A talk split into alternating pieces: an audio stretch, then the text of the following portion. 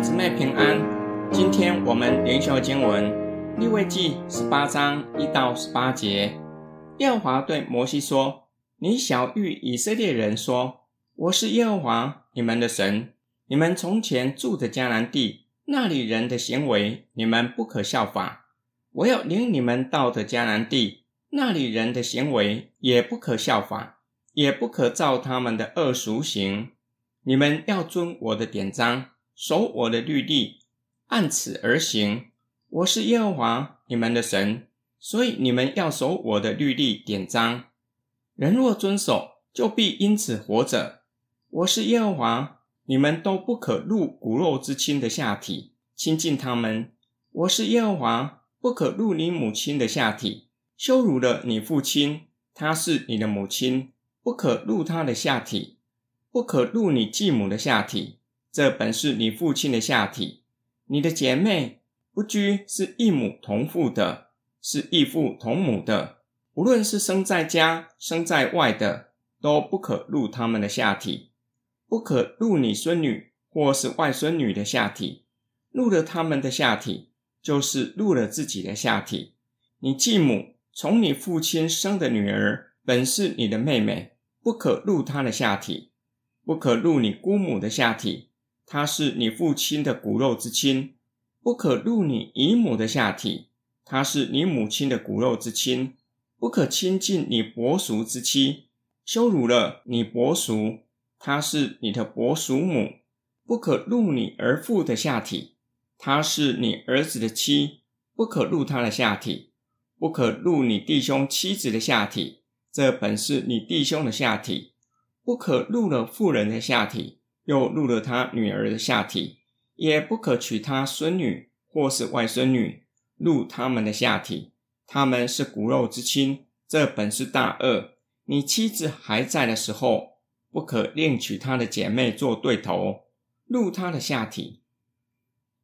本段经文上主的吩咐，不只是关乎性道德的圣洁，同时关于家庭健康的圣洁，其中关键的要素。就是他们是神的子民，必须遵守上主的命令，活出与外邦人有别的生活模式。本段经文，上主不断重申，他是上主，你们的神。以色列民是他的子民，必须遵守上主的律例典章。虽然是借着摩西颁布的，乃是上主的律例典章。以色列民必须活出与外邦人有别的生活模式。上主特别指出，不可效法埃及和迦南人。埃及是他们过去居住过的，埃及人的风俗习惯，以色列民相当熟悉。迦南是他们即将进去的，性在这两个国家被奉为神明。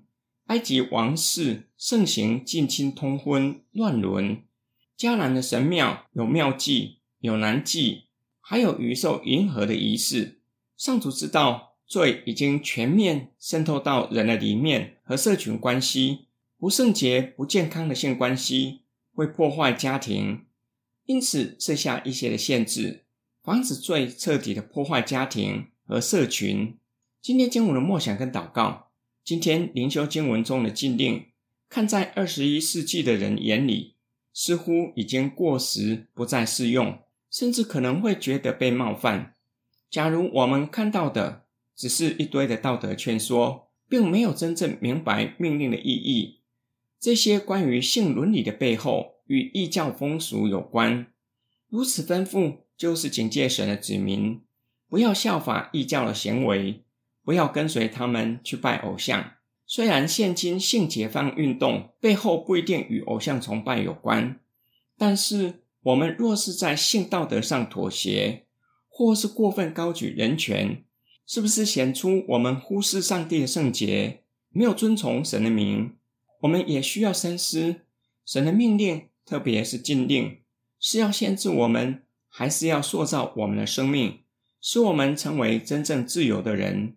神的子民遵守神的命令，让我们在神所赐的夫妻关系中蒙祝福，会让我们的家庭关系和谐，并且帮助我们体会圣经使用夫妻关系。形容我们与神之间的关系所要表达的意义，让我们由心而发，遵守上帝的命令，更爱神。我们一起来祷告，亲爱的天父上帝，感谢你赐给我们家人，求主帮助我们更新我们与家人的关系，使我们在健康的家庭关系中蒙祝福。主啊，帮助我们，叫我们由心而发的尊你的名为圣，在凡事上寻求你的旨意，活出基督徒应有的生活模式。我们奉主耶稣基督的圣名祷告。阿门。